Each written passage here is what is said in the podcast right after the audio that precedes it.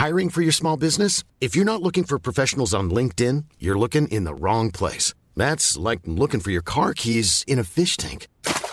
LinkedIn helps you hire professionals you can't find anywhere else, even those who aren't actively searching for a new job but might be open to the perfect role. In a given month, over 70% of LinkedIn users don't even visit other leading job sites. So start looking in the right place. With LinkedIn, you can hire professionals like a professional. Post your free job on linkedin.com slash people today. Ahora inicia A la Una con Salvador García Soto. A la Una. Donde la información fluye, el análisis se explica y la radio te acompaña.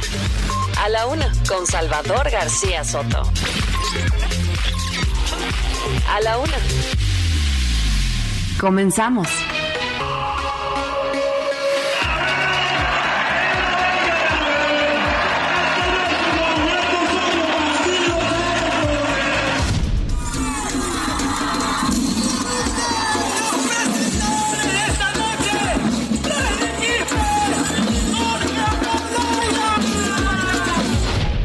Dice jugador, el pueblo no es tonto y aquel que cree que el pueblo es tonto peca de ignorancia.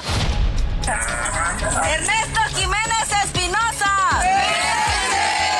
Adalberto López Mateo. Adaí José Hernández. Pues mire, si hay alguien, si hay alguien panista de izquierda, es algo Si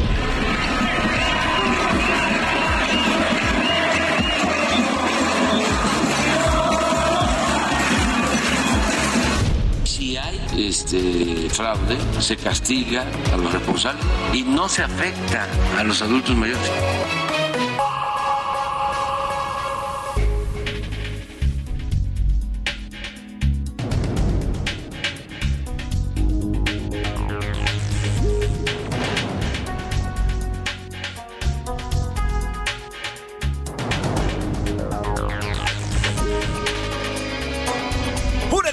Con un minuto, una de la tarde con un minuto. Bienvenidas, bienvenidos a la una con Salvador García Soto en el Heraldo Radio. A nombre del titular de este espacio, el periodista Salvador García Soto y de todo este gran equipo que hace posible día a día este servicio informativo que con muchísimo gusto y profesionalismo preparamos un grupo de jóvenes, eh, todas ellas y ellos profesionales de la radio, de la información, de la producción. A nombre de todos ellos y del titular, ya le decía, yo soy José Luis Sánchez Macías y le voy a informar en esta tarde de viernes. Viernes 7 de julio, cerramos ya oficialmente la primera semanita de este séptimo mes del año con muchos, mucha información, mucho que contarle en esta tarde. Tarde de calor, ¿eh? Aquí en la Ciudad de México aumentó la temperatura, estamos a 30 grados centígrados. La lluvia va a caer, sí, por la tarde cerca de las 4 y media de la tarde, 5 ya. Va a caer otra fuerte lluvia como la que nos sorprendió ayer aquí en la Ciudad de México y parte del Estado de México. Estos temporales continúan en prácticamente centro y sur de la República Mexicana, así que continúe previendo eh, y tomando las debidas eh, providencias para tarde de, esta, de este viernes que va a ser bastante lluvioso. En el Estado de México ayer hubo afectaciones por fuertes trombas en Tlalnepantla, en Naucalpan. Vamos a ir hasta allá para reportarle lo que ha ocurrido y cómo ha ido la, la temporada de limpieza. Mientras tanto, bueno, pues hay que cuidarse porque las lluvias, las lluvias se van a dejar venir con todo esta tarde, esta tarde de viernes. Hay mucho que contarle, hay mucho que platicarle en este día, en este, en este viernes, pero antes saludamos como siempre a todas las frecuencias que es, eh, transmiten y retransmiten este servicio informativo a través de Heraldo Group, Heraldo Media Group y Heraldo Radio, de los pocos grupos que a nivel nacional cubren prácticamente todo el territorio, de costa a costa y frontera a frontera. Gracias, de verdad, gracias por estar con nosotros. Oiga, y tenemos mucho que platicarle, mucho que contarle en esta tarde, mucho que decirle en este día y bueno, bueno, pues, ¿qué le parece si le voy platicando los temas que tenemos para el día de hoy? Oiga, eh, por primera vez en la historia, un candidato o un aspirante a una candidatura presidencial se registró de manera virtual. Hace unos minutos el ex gobernador de Tamaulipas, Francisco García Cabeza de Vaca, se registró como contendiente para ser quien lleve las riendas del Frente Amplio por México, quien eh, definirá también la candidatura del PRI, PAN y PRD. No acudió el exgobernador, acudió su hermano, el senador Ismael García Cabeza de Vaca, lo registró. Ismael también estuvo acompañado por los hijos de Francisco García Cabeza de Vaca. Así que bueno, le tendremos parte de lo que ocurrió en esta mañana, una mañana rara de registro, porque le digo, el eh, exgobernador envió un mensaje eh, vía video, eh, video, videoconferencia, se conectó, él está en Estados Unidos, recordemos que hay una orden en su contra, hay una persecución en su contra luego de que terminara su gobierno el año pasado, y bueno, pues el señor Cabeza de Vaca ya se registró por fin como aspirante, le tendré todos los detalles. Oiga, y el presidente López Obrador no la deja, ¿eh?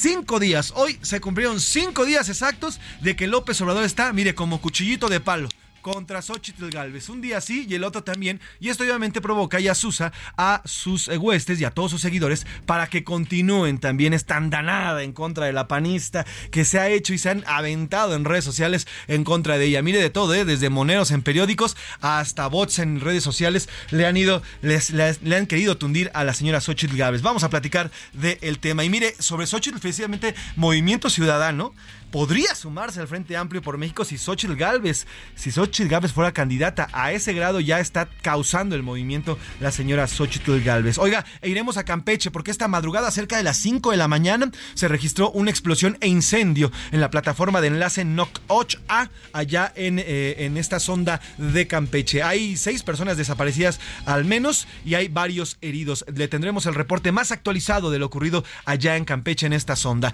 Iremos a Guerrero también porque hay reacción hay bastantes reacciones luego de que se diera a conocer pues este encuentro, ¿no? El encuentro de la alcaldesa de Chilpancingo con, eh, con líderes criminales de los grupos de los ardillos. Hoy el presidente López Obrador ya dijo que va a haber una investigación, van a abrir una investigación en contra de la alcaldesa, luego de las imágenes, aquí se lo reportamos y le dimos eh, toda la información al respecto, luego de que esta alcaldesa se reuniera de manera privada en un restaurante con uno de estos líderes criminales. Además, bueno, tendremos los deportes, el entretenimiento y muchísima más información que se vaya generado al lado, a todo, a lo largo de todo este viernes, más lo que vaya salir en estas dos horas. También, obviamente, están los curuleos de San Lázaro. Eh, platicaremos con Lorena Herrera, oiga, vamos a platicar con la actriz, conductora Lorena Herrera. Anaí Arriaga nos va a presentar esta entrevista, vamos a tenerla hoy en vivo con eh, Lorena Herrera. En fin, vamos a platicar de muchísimas cosas y muchísimo que se vaya generando en este día. Pero antes, ¿qué le parece si antes de informarle le presento las preguntas de este día, de este día, porque como siempre le digo,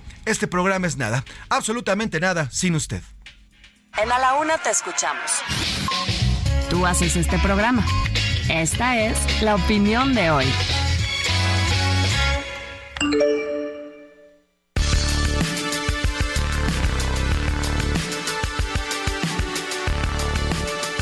Y la pregunta, la primera pregunta que le hacemos en esta tarde, eh, la primera que le hacemos en el día de hoy, esta mañana se registró una explosión en una plataforma de Pemex ahí en Campeche. Hay al menos cuatro personas desaparecidas, sin embargo, durante el año ya han sido varios los casos de este tipo, varios incidentes que han ocurrido en algunas plataformas de Pemex. La pregunta que le hacemos en esta tarde de viernes y ante este hecho ocurrido, ¿usted a qué cree que se debe este tipo de, eh, pues de incidentes en las plataformas y en las instalaciones de Pemex? A, son simples accidentes normales de un trabajo trabajo tan eh, peligroso como es el trabajo con el petróleo. B, son falta de mantenimiento y descuido por parte del personal que ahí labora. O C, simplemente ocurren los accidentes como ocurren en cualquier planta planta industrial en cualquier parte del mundo. Y la segunda pregunta que le hacemos en esta tarde, Movimiento Ciudadano abrió la posibilidad de dialogar con el Frente Amplio por México. Incluso Clemente Castañeda, coordinador de MC, dijo que si Xochitl va, podrían ir en coalición. Sin embargo, desde MC hubo descontento por las declaraciones. Ante esto le preguntamos en esta tarde, ¿Movimiento Ciudadano debería de unirse a la oposición rumbo al 2024 o debe continuar en esta posición que ha mantenido de estar fuera de la alianza porque el PRI, ellos ya dijeron que con el PRI ni a la esquina. Entonces la pregunta que le hacemos es, ¿Movimiento Ciudadano debería de sumarse a esta alianza en miras al 2024? Y la respuesta es, A, sí, fortalecerán a la oposición, B, no.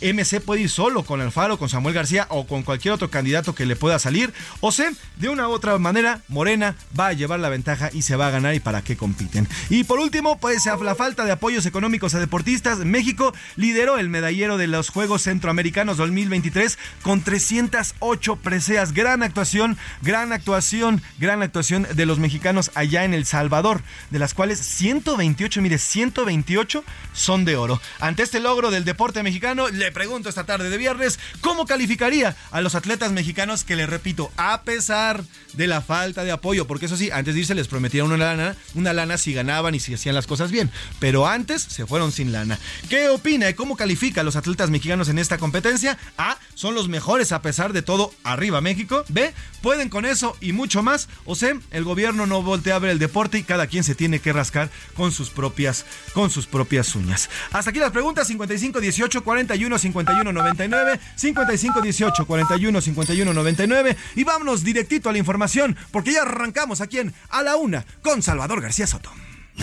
A la Una con Salvador García Soto. Una de la tarde con nueve minutos, una de la tarde con nueve minutos. Eh, vámonos con la información, arrancamos. Vamos al registro de aspirantes para ser el responsable de la construcción del Frente Amplio por México rumbo a la elección presidencial de 2024. Hoy tocó turno al exgobernador panista de Tamaulipas, Francisco García Cabeza de Vaca. Pero mire, por primera vez en la historia, un aspirante a una candidatura presidencial, primera vez en la historia en México, se registró de manera virtual. No acudió, no asistió ante el comité organizador, pero acudió en su representación su hermano, el senador Ismael García cabeza de vaca para registrarlo. Ismael defendió las aspiraciones presidenciales de su hermano, eh, llevó la documentación necesaria y esto fue lo que dijo el hermano de cabeza de vaca. Es el único gobernador en la historia moderna de este país. Este gobierno federal de cuarta ha tratado de desaforar y no ha podido. Es el único gobernador de todo el país en la historia moderna que ha enfrentado a este presidente dictatorial. Es el único gobernador en la historia moderna, en la historia, que ha podido sacar adelante un estado tan complejo como Tamaulipas y que le ha podido dar seguridad.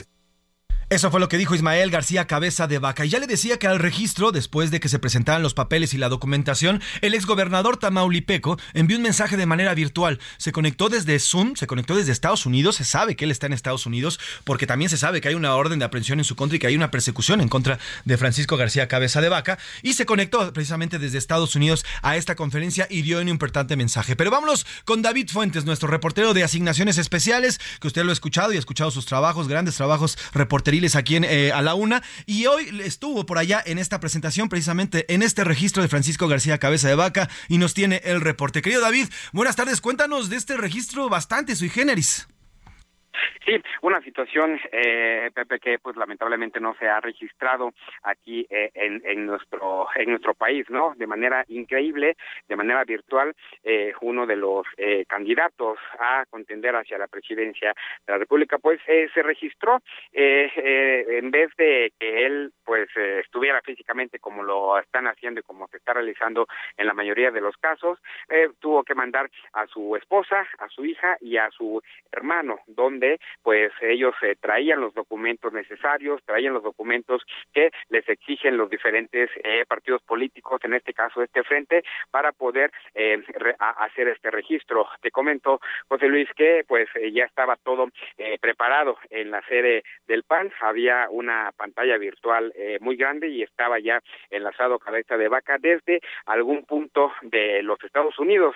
las versiones nos indican que él estaba en Houston viendo y observando todo este proceso, mientras que eh, su familia pues eh, realizaba los trámites correspondientes. Eh, se le cuestionó a la familia eh, dos cuestiones importantes. La primera, que por qué él eh, no estaba aquí físicamente, el gobernador Cabeza de Vaca, por qué no estaba físicamente, si ellos aseguraban que ya no tenían ninguna autoridad, perdón, ningún pendiente con la autoridad y esa respuesta se hizo caso omiso, pasaron a realizar los trámites y si quiere vamos a escuchar uno de los argumentos que nos eh, que expuso cabeza de vaca del por qué no se presentó aquí al país y de por qué pues lo está haciendo vía remota pues él asegura eh, José Luis que es un perseguido político se han de preguntar ustedes de por qué no estoy presente en mi registro. La respuesta es clara y simple, porque soy un perseguido político. Fíjate, presidente Marco Cortés, que durante diferentes mañaneras fui sujeto a ataques, difamaciones y calumnias de una manera sistemática por parte de este gobierno represor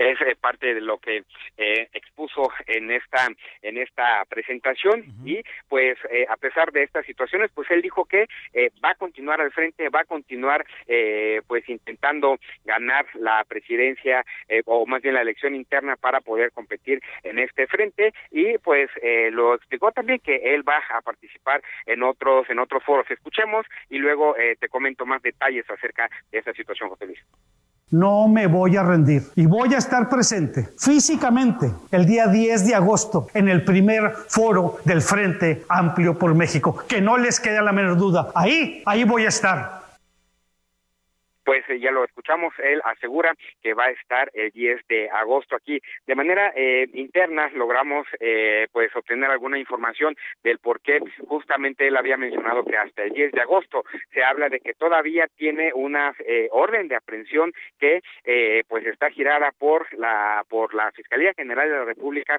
aquí en este país por esa situación y por algunas cuestiones legales y meramente de tiempo, es decir, que sus abogados no lo han podido amparar es eh, que en esta ocasión no se no se presentó físicamente para el registro, pero a decir de las voces internas eh, que escucharon o, que escuchamos ahí en el PAN, se espera que ya para la próxima fecha ya tenga este amparo y ella pueda estar tranquilamente en la Ciudad de México. José Luis.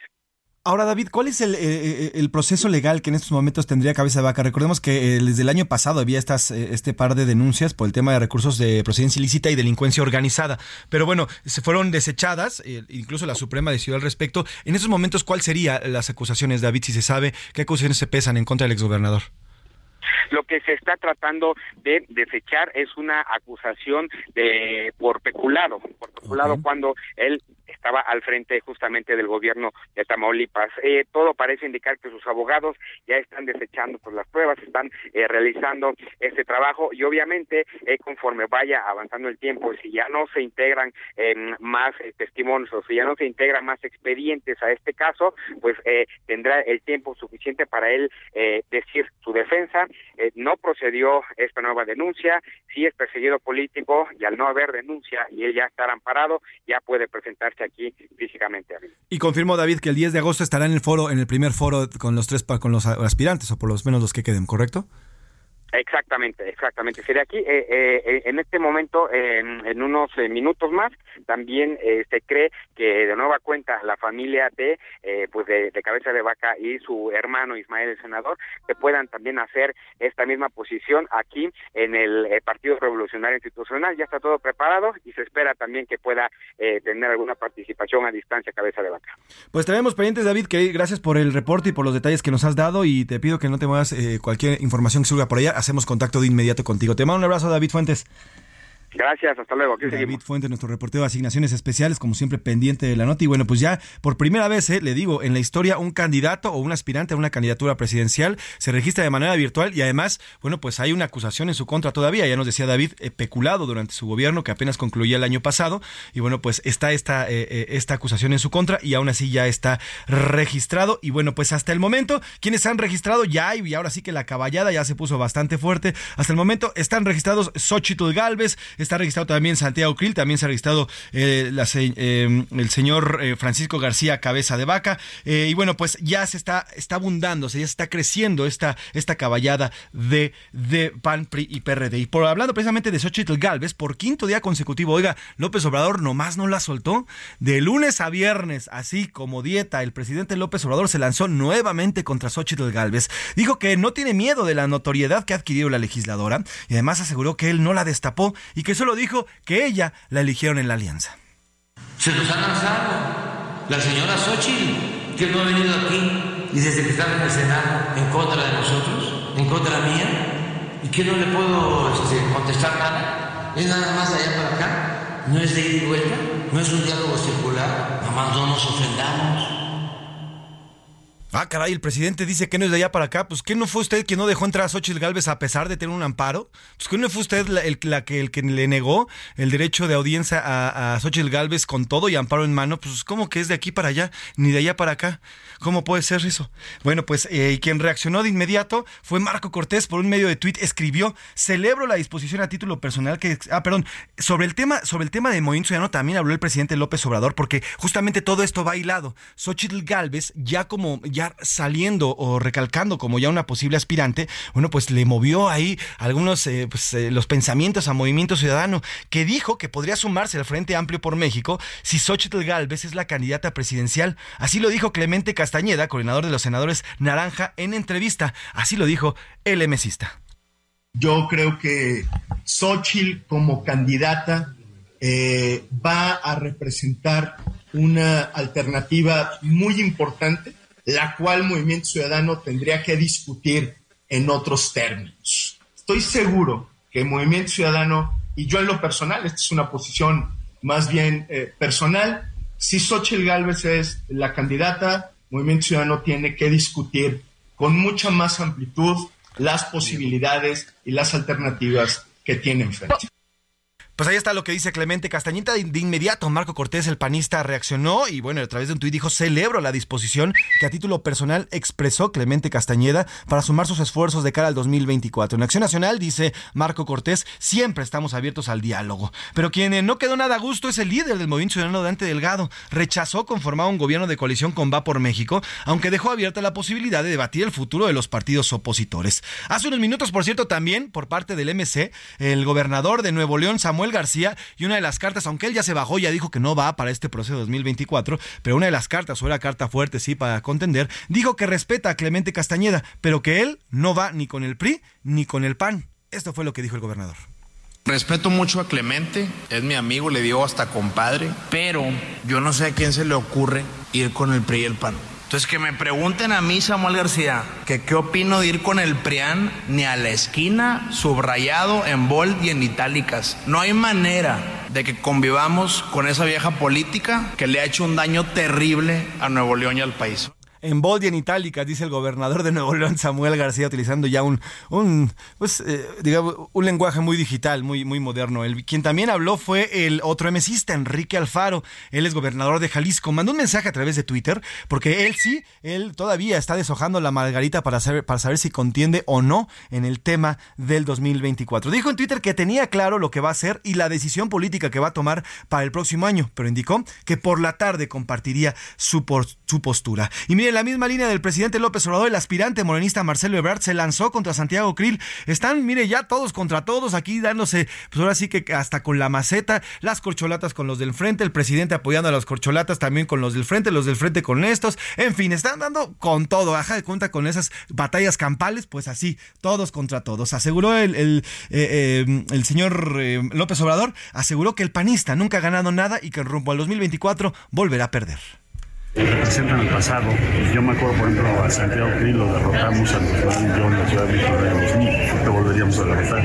En el caso de Xochitl, pues representa, hay otros candidatos también que se van a juntar, pero de los que llevan hasta ahorita, pues representan el pasado del país, algo que fracasó, no tuvo resultados, gobernaron mucho, mucho, y entonces nos vamos a arrollar. Pues ahí está lo que dijo Marcelo Ebrard sobre Santiago Krill. Cambiamos de tema en este mismo instante y vámonos a Campeche, porque cerca de las cinco y media de la mañana de este viernes hubo una explosión en una plataforma justamente allá en este estado de la República Mexicana, una plataforma de Pemex. Vamos, vamos precisamente con Memo Officer, nuestro corresponsal en esta zona de Campeche, que nos tiene el reporte puntual, porque al parecer hay cinco personas desaparecidas, tres desaparecidas, ahorita nos va a confirmar el número exacto, y además hay personas heridas. Querido Memo, cuéntanos, buenas tardes. ¿Qué tal? Muy buenas tardes, pues, te saludo con mucho gusto eh, desde Campeche. Sí, efectivamente, son tres los desaparecidos después de que se diera esta explosión en la plataforma petrolera Nojoch Alfa del complejo Cantarel, esto en la sonda de Campeche. Al menos se tiene conocimiento de cuatro lesionados de gravedad y tres obreros que se han sido reportados, como te decía al inicio de este reporte, como eh, no ubicados. Ese es el estatus que tienen al momento. Se habla de 330 trabajadores que fueron evacuados por algunas embarcaciones que se encontraban en la misma zona que al darse este lamentable accidente, eh, pues bueno, eh, auxiliaron a estas personas para poder ser eh, evacuados de esta plataforma petrolera. Llama mucho la atención el reporte que Pemex dio acerca de este caso. Pemex hablaba de un conato de incendio cuando las imágenes que se han dado a conocer ya, grabaciones mismas de petroleros que se encontraban en la zona, pues hablan por sí mismas. Un incendio que ha consumido gran parte de este complejo en el que se encontraban eh, aproximadamente, como te digo, 330 personas. Eh, un complejo en el que dormían, en el que descansaban y en el que eh, pues se encontraban estas estas personas. Tenemos conocimiento hasta las 8 de la mañana que fue el reporte, cuando se dio el reporte médico eh, personas con quemaduras de primer y segundo grado. Eh, me voy a permitir darte los nombres. Eh, David Alejandro Campos, con quemaduras en cara, cuello y ambas manos de primer y segundo grado, fue trasladado al Hospital General de la Petrolera Nacional y tres personas más de la empresa Cotemar identificados como Sandy José Mo Guillermo, un soldador de 45 años con quemaduras de primer y segundo grado en la cabeza y el cuello. Así también Neftalí Ramírez, de oficio tubero, de 36 años, con traumatismo cráneoencefálico. Aquí lo que cabe mucho la pena resaltar, Pepe, es que hasta el momento no hay de manera oficial fallecidos a causa de este incendio, pero también eh, resaltar que Pemex ha mantenido eh, cierto hermetismo acerca de las causas y también acerca de cómo eh, avanzan las labores de rescate de estos tres desaparecidos hasta el momento. Es lo que ocurrió hoy a 80 kilómetros de Ciudad del Carmen, aproximadamente tres horas después llegó un helicóptero al helipuerto de Ciudad del Carmen para llevar a los heridos, a quienes se encontraban heridos de gravedad, y es el, reporte que tenemos hasta el momento. El cual te agradezco, Memo, y te pido que te mantengas eh, al tanto para cualquier información. Reportamos y actualizamos. Te mando un abrazo, Memo, que tengas buena tarde. Vamos a una pausa y regresamos aquí en A la Una. Se nos fue rápido la media hora. Información útil y análisis puntual. En un momento regresamos. Ya estamos de vuelta en A la Una con Salvador García Soto. Tu compañía diaria al mediodía. La rima de Valdés. ¿O de Valdés la rima? Al que le dieron un susto y una rechifla en Morelos fue a mi pobre de Marcelo, bien que se llevó un disgusto. ¿Y qué tal mi Adán Augusto que ya me lo dan por muerto, por abusar? ¿Será cierto? De la Madrid ya ni hablamos y del verde ahí la dejamos. ¿A quién le van? Yo no acierto. Se subió Beatriz Paredes quien sin cola que le pisen, por lo menos eso dice, se registró porque puede. Y luego, luego en las redes ya le dieron sus rayones. Caramba, no sean cabr burlones. Fue primera en el cubil en vestirse de huipil. Respeten esos telones. Y por el frente un montón de compadres se han subido, que si Aureoles no ha podido, ni con su propio bastión, esto ya es un reventón que si un maestro, un doctor, mientras tanto allá Obrador, se ríe de tanto relajo. Esto sigue del carajo, que hagan algo, por favor. Durante los Juegos Olímpicos de Sydney 2000, Soraya Jiménez se consagró como una leyenda del deporte, al convertirse en la primera mexicana que consiguió el oro en la categoría de los 58 kilos de la disciplina alterofilia, cuando levantó 222.5 kilogramos. Ahí está, Soraya Jiménez, medalla de oro. La icónica Soraya no solo sorprendió al mundo entero con su gran logro, también se volvió la inspiración de muchos jóvenes que practican el levantamiento de pesas. Lamentablemente, la deportista falleció a la edad de 35 años en la Ciudad de México el 28 de marzo de 2013.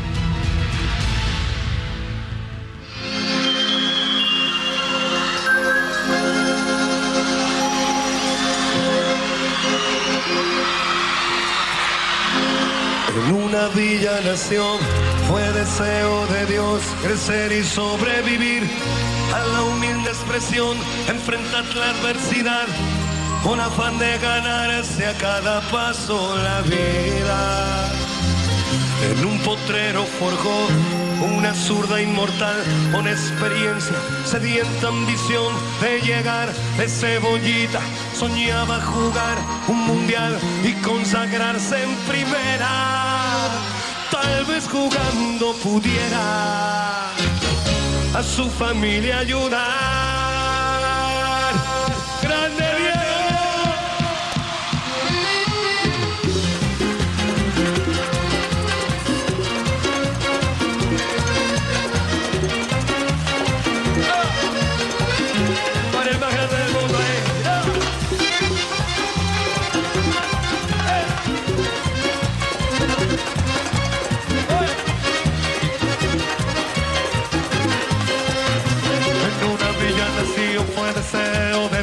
Crecer y sobrevivir a la humilde expresión, enfrentar la adversidad con afán con 30 minutos, una de la tarde con 33 minutos. Y continuamos aquí en A la Una. Yo soy José Luis Sánchez Macías y le estoy informando en esta tarde de viernes. Hoy, hoy vamos a dedicar este homenaje musical a través de estas ondas radiofónicas a los vencedores deportivamente hablando. A todos aquellos deportistas que le han puesto todo, que han entregado todo. Familia, cuerpo, alma, corazón, dinero, mente, todo. Que han puesto todo en una sola canasta de huevos para darle con todo al deporte que han hecho. Todos estos atletas, deportistas que hoy han logrado más de 300 medallas allá en El Salvador durante los centroamericanos. Estamos dedicando justamente esta tarde, esta tarde de viernes, a todas ellas y ellos que han bañado de gloria a este país deportivamente hablando. Son pocos los logros, mire que a veces le contamos en este espacio porque nuestro país lastimosamente ha entrado en, un torbellino oscuro entre la violencia, entre derrotas, entre fracasos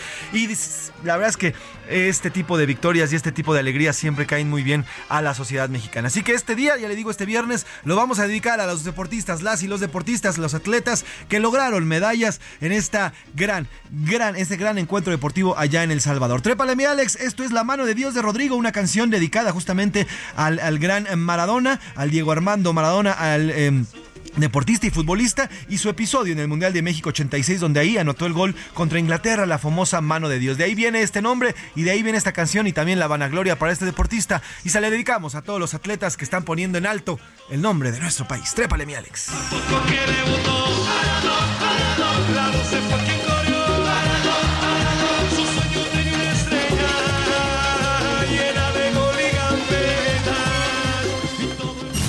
A la una, con Salvador García Soto. El ojo público. En A la Una tenemos la visión de los temas que te interesan en voz de personajes de la academia, la política y la sociedad. Hoy escuchamos a Jimena Céspedes en hashtag La conversación en tiempo real. El ojo público. Los temas políticos siguen acaparando la agenda sociodigital ya no solo son los candidatos, por un lado el Consejo Nacional de Morena y por el otro el Frente Amplio por México, sino por el surgimiento de un nuevo movimiento, Congruencia por México.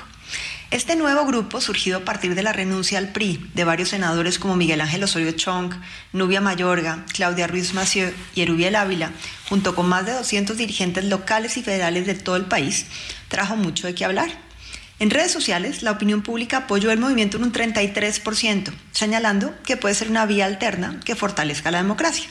Pero el 67% indica que es todo menos congruente, porque consideran que no es un movimiento ciudadano, que sus principales integrantes han encabezado diversos actos de corrupción y que lo único que buscan es seguir beneficiándose de los recursos de los mexicanos. Por otra parte, Frente Amplio por México está dando batalla en conversación digital. Por un lado, por aquellos que no se sumaron, como Gustavo de Hoyos, José Ángel Gurría y Alejandro Murat, y por el otro, por los que se registraron en la semana, como Enrique la Madrid, Santiago Krill, Gabriel Cuadri y Beatriz Paredes. La narrativa está entre una crítica del proceso y los que se apegan a él.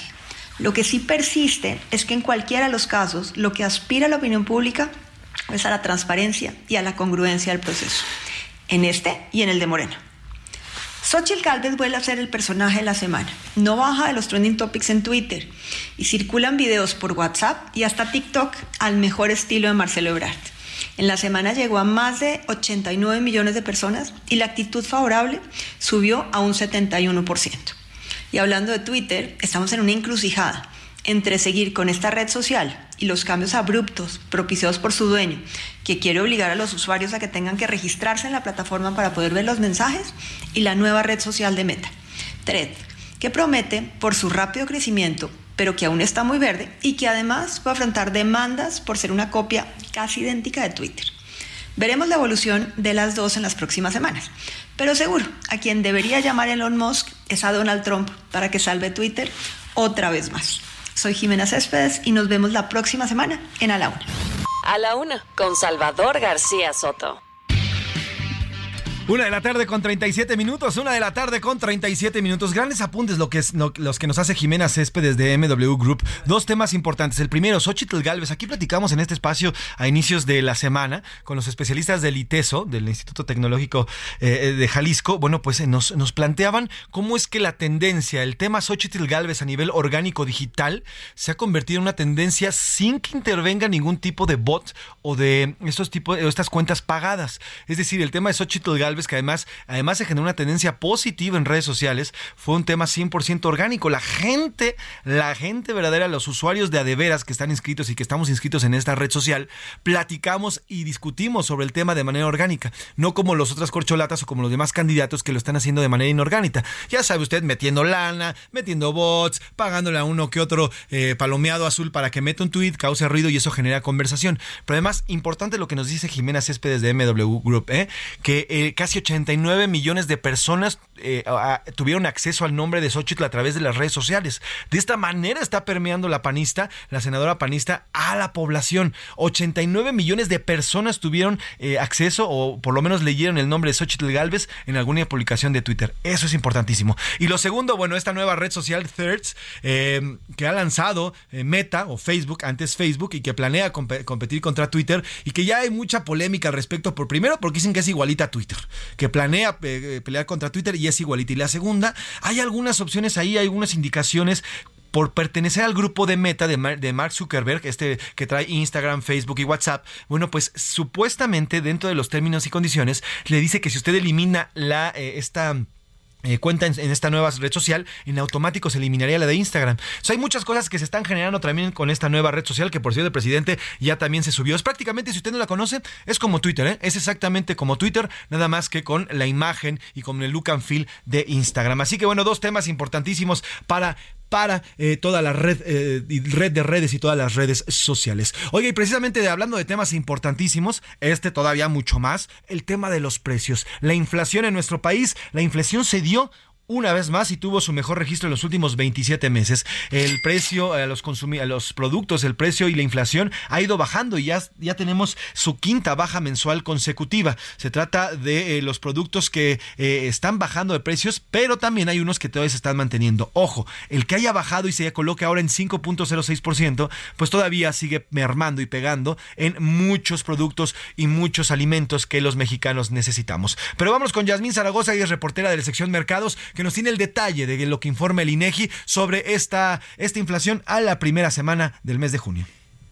¿Qué tal? Te saludo a ti y al auditorio y te informo que en junio la inflación se ubicó en 5.06% anual, el nivel más bajo para el mismo mes desde marzo de 2021 según datos del Instituto Nacional de Estadística y Geografía. Pese a su descenso, el índice nacional de precios al consumidor aumentó 0.10% respecto a junio pasado, quedando por arriba de las expectativas del mercado pero sumando cinco meses consecutivos a la baja. Y es que se según cifras del INEGI, la inflación muestra una desaceleración, pues en junio de 2022 este índice fue de 0.84% mensual, mientras que la inflación anual fue de 7.99%. Más allá, en los datos históricos, la tasa observada en junio es la menor que se ha registrado desde marzo de 2021, cuando llegó a 4.67%.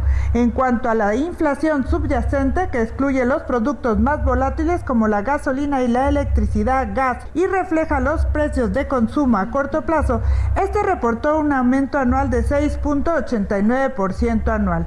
Al interior de este índice subyacente, el precio de las mercancías se incrementó en 8.26% en junio, mientras que los servicios se ubicaron en 5.25%. Además, los alimentos, bebidas y tabaco reportaron un avance de 10.49%, cifra que aún cuando se desacelera se mantuvo en doble Respecto a la inflación no subyacente, el INEGI reportó que los productos agropecuarios aumentaron en 2.89% en el sexto mes a tasa anual, mientras que las frutas y verduras se ubicaron en 3.98% en el mismo lapso. Esta sería la información. Buenas tardes.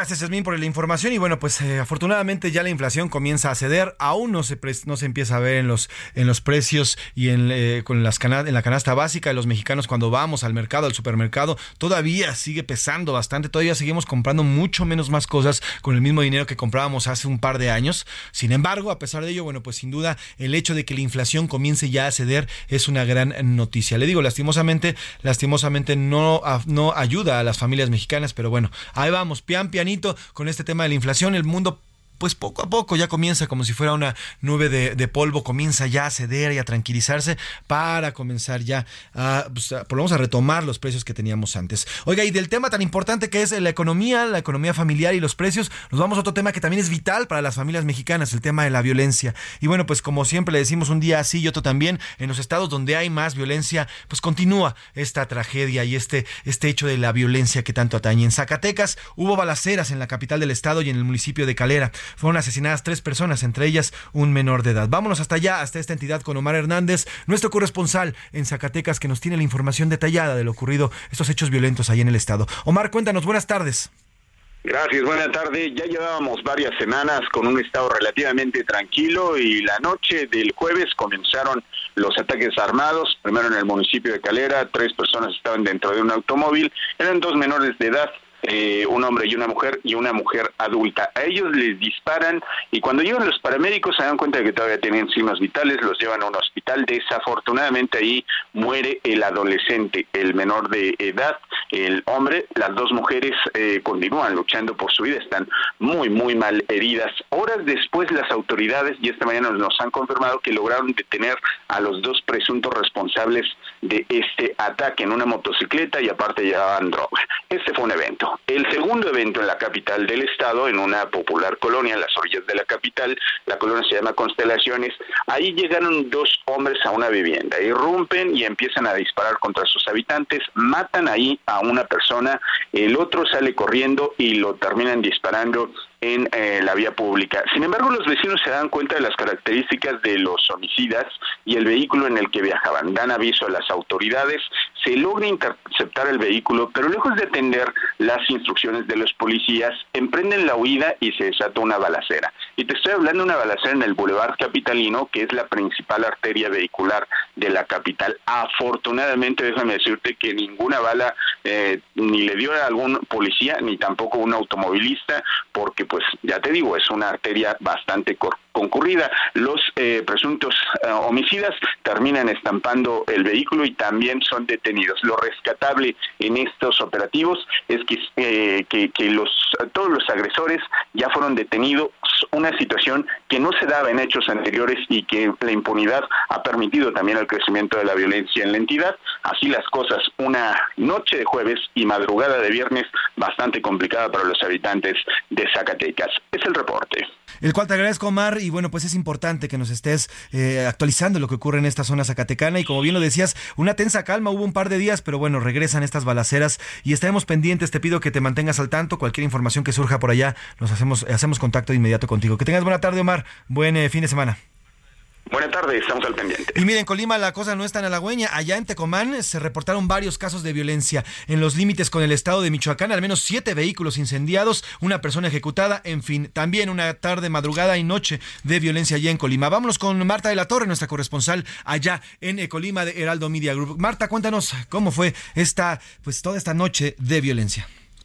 Así es, José Luis, como bien lo mencionas, pues durante la noche del jueves y madrugada de este viernes se registraron varios hechos de violencia en Tecomán, aquí en el estado de Colima, y es que, bueno, pues eh, de acuerdo con las autoridades se encontró un cuerpo sin vida de un hombre con huellas de disparos de arma de fuego. Esto eh, fue localizado a medianoche en, el crucero de Chanchopa, esto es al surponiente de eh, la cabecera municipal de Tecomán. Posteriormente, sujetos armados que se movilizaron en varios vehículos incendiaron una camioneta en Cerro de Ortega y posteriormente, más o menos después de las 12 de mediodía, en la localidad de Cofradía, pues fue detenido con violencia un tráiler, fue atravesado en esta carretera y fue posteriormente incendiado. Estos mismos sujetos a la una diez de la madrugada aproximadamente incendiaron una camioneta cerca de una secundaria allí en la cabecera municipal de Tecomán, la, la secundaria Torres Quintero.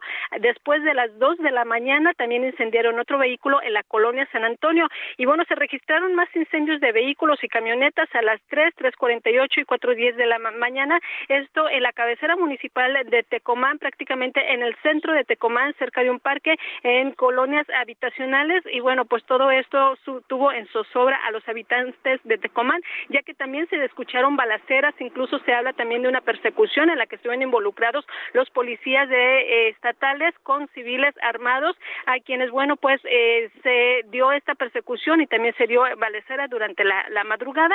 Y bueno, todo esto se atribuye a la detención de un sujeto de las cual, del cual, pues bueno, la autoridad todavía no da mayor información y todavía no se ha registrado, pues, qué resultados tuvo este, estos incendios. Sin embargo, lo que sí se confirma es que no hubo ninguna persona lesionada, José Luis. Pues tenemos pendientes, Marta, y te pido que en cuanto tengas el dato de quién fue detenido o quién ha sido buscado, te pongas en contacto con nosotros y para informar al auditorio. Este tema es importantísimo porque está provocando estos bloqueos y toda esta violencia allá en el estado de Colima. Te agradezco, Marta, te mando un abrazo, que tengas un gran fin de semana y estamos en contacto. Buen día. Gracias, igualmente, buen día. Marta de la Torre, nuestro corresponsal allá, nuestra corresponsal allá en Colima. Pues así está el panorama en el país, así está el panorama de violencia y estos fueron nada más dos estados, ¿eh? Al ratito vamos a platicar qué onda con Guerrero, la alcaldesa de Chilpancingo que se reúne con el líder de los Ardillos, un grupo criminal que trae azotada a la entidad guerrerense. Vamos a hablar de ese tema porque de verdad también es importante. Por lo pronto, dejamos un poco estos temas, vamos a bajarle tantito y es viernes y hasta aquí el señor Oscar Mota Aldrete con toda la información deportiva y le damos la bienvenida. Los deportes en A la Una con Oscar Mota. Mafren, Oscar Motadrete, ¿cómo estás? Mi querido Mafren, ¿cómo estás, José Luis Sánchez? Amigas, amigos, hoy un gran día para ganar. Te noto como, como que impaciente. Ah, como... es que ya. No, es que el América va contra el superlíder Querétaro, ¿eh? ¿eh? Nada más y nada menos. Lleva una fecha. Bueno, oye, discúlpame. Pumas, fue líder 14 horas, ¿eh? O sea, ahí queda para la estadística. Los Pumas fueron líderes 14 horas. ¿En el Deportivo Eduardo Molina o en cuál? No, la, la semana pasada. Pero bueno, ahorita vamos a hablar de la jornada número 2, donde insisto, el América va a enfrentar a Querétaro. Mañana se acaban los Juegos Centroamericanos y del Caribe, unos Juegos Centroamericanos en los que pues, la realidad México incluso superó lo que hizo en Barranquilla 2018, más de 300 medallas totales, más de 130 medallas de oro y obviamente los Mexicans pues la pintaron chido. Vamos a escuchar esta nota, ¿te parece? Adelante. Unos centroamericanos, verde, blanco y rojo. La delegación mexicana superó las 100 medallas de oro y 300 totales, con lo que se consagró como la gran ganadora de los Juegos Centroamericanos de San Salvador 2023, un evento que dejó momentos para el recuerdo como un verdadero Aquaman mexicano, Miguel de Lara se batió en una tremenda batalla ante Michael Shoulders, que finalizó con un emocionante empate en récord centroamericano de ambos y en los 50 metros estilo libre. Cuando vine, llegué a estos Juegos Centroamericanos, mi meta era mejorar la participación de hace cinco años de Barranquilla y se consiguió como unas Toreto nacionales, las hermanas Maya y Katherine Oliver demostraron que todo queda en familia tras ganar oro en pentatlón moderno relevo femenil. Esmeralda Martínez y Paulina Campos celebraron el 10 de mayo a finales de junio. Madre e hija, entrenadora y atleta, con oro en barras asimétricas. Todo esto es un trabajo en equipo. No se puede hacer una parte sin la otra. Es muy importante mantener la comunicación y ese trabajo juntas pues es muy bonito poder vivir esta experiencia junto con mi mamá.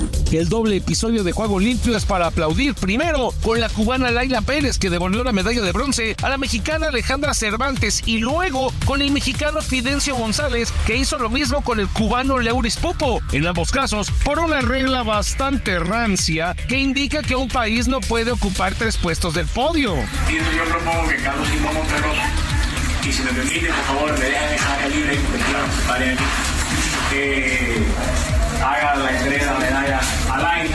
La voluntad va más allá de directivos, así lo demostró la nadadora María José Matacoco, que ganó ocho medallas, aunque en semanas previas con CONADE le retiró su beca. Espero que empiecen a notar que bueno que nos merecemos ese apoyo, que nos tienen que dejar fuera de la política los deportistas solo queremos pues, lograr y nuestros resultados y entrenar y bueno, destacarnos. Mención especial a Alexa Moreno, Paola Longoria, Nuria Diosdado, el equipo de béisbol varonil y los de fútbol femenil y varonil, todos en tremendo esfuerzo, aunque haya cabezas de proyecto que corran para otro lado. No hay exigencia por ganar, no hay exigencia por, por tenerlo.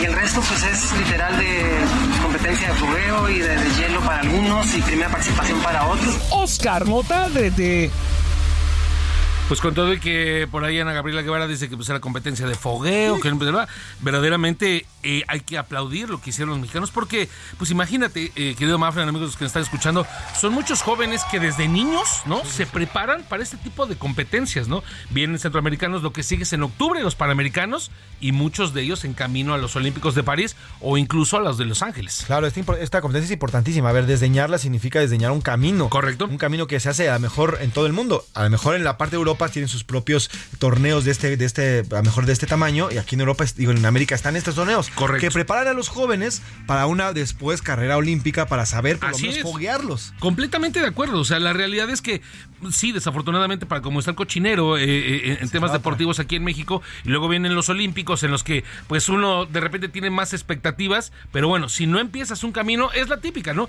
No puedes correr sin esperar caminar. Y estos son obviamente los juegos en los que se empieza a caminar para muchos atletas que obviamente puedan hacer obviamente un, un gran triunfo. Al rato juega la medalla de oro la selección femenil a las 4. Eh, rápidamente jornada 2, te digo, se enfrenta a tu América contra el Querétaro. Viene por ahí un Pumas contra Mazatlán. Partidad. Bueno, yo no decía nada porque el Mazatlán ya nos ha atendido en la camita nosotros. Oye, el Juárez. Oye, sí, también Juárez. Que además Juárez se acaba de traer a Luca Martínez Dupuy, eh, México-Argentino, que también se lo pelea por ahí la selección. Entonces va a estar interesante. Y también se corre la, el Gran Premio de Gran Bretaña en Silverstone, lugar importantísimo porque es donde se corrió la primer carrera de Fórmula 1 en los años 50. ¿Cómo ves al checo? Eh, quedó en cuarto lugar en las primeras prácticas. Me parece que tiene la oportunidad ahora sí de quedar buen lugar en la parrilla. Y Brad Pitt está grabando una película por allá. Saliendo nos lanzamos, ¿no? Para, para participar Mi con cuate, ella. el Brad. Pues gracias, es correcto. Oscar. Hoy un gran día para Gracias, Mafren. Tenemos eh, más información. No se mueva. Vamos a una pausa y regresamos aquí en A la Una. Yo soy José Luis Sánchez Macías. Regresamos. started baseball's famous streak that's got us all aglow. He's just a man and not a freak. Jolton Joe DiMaggio.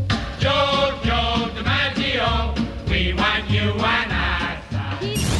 No le cambies. Estás en A la Una con Salvador García Soto. Información útil y análisis puntual. En un momento regresamos. Ya inicia la segunda hora de A la Una con Salvador García Soto. A la Una, donde la información fluye, el análisis se explica y la radio te acompaña. A la Una con Salvador García Soto. A la Una. Comenzamos. El colorido de las artesanías, los platillos típicos y la calidez de la gente de Yucatán llega a Zapopan con la Feria Yucatán Expone. 50 stands, restaurantes y espectáculos artísticos para conocer y disfrutar de la cultura de la tierra del Mayab eterno. Yucatán Expone, del 3 al 16 de julio en la Plaza de las Américas, Juan Pablo II de Zapopan. Entrada gratuita. El gobierno del estado de Yucatán invita. Juntos transformemos Yucatán. Gobierno del estado. En el año 2000, el nadador originario de Guinea Ecuatorial, Eric Musambani, representó a su país en los Juegos Olímpicos de Sydney, Australia. Fue ganador de la prueba de los 100 metros libres, debido a que los otros dos participantes quedaron descalificados por salir a destiempo. Y, y bueno, si así es como nada, pero realmente no es el nivel olímpico. Y bueno, se está llevando un aplauso enorme. Yo creo que por eso se está tardando tanto. ¿eh? Lo están ovacionando en la alberca. A pesar de ganar el oro, Musambani registró una marca de 1 minuto 52 segundos y 72 milésimas, considerada como la peor en la historia de la disciplina. Time after time, I've done my sentence, but committed no crime. And bad mistakes, I've made a few. I've had my share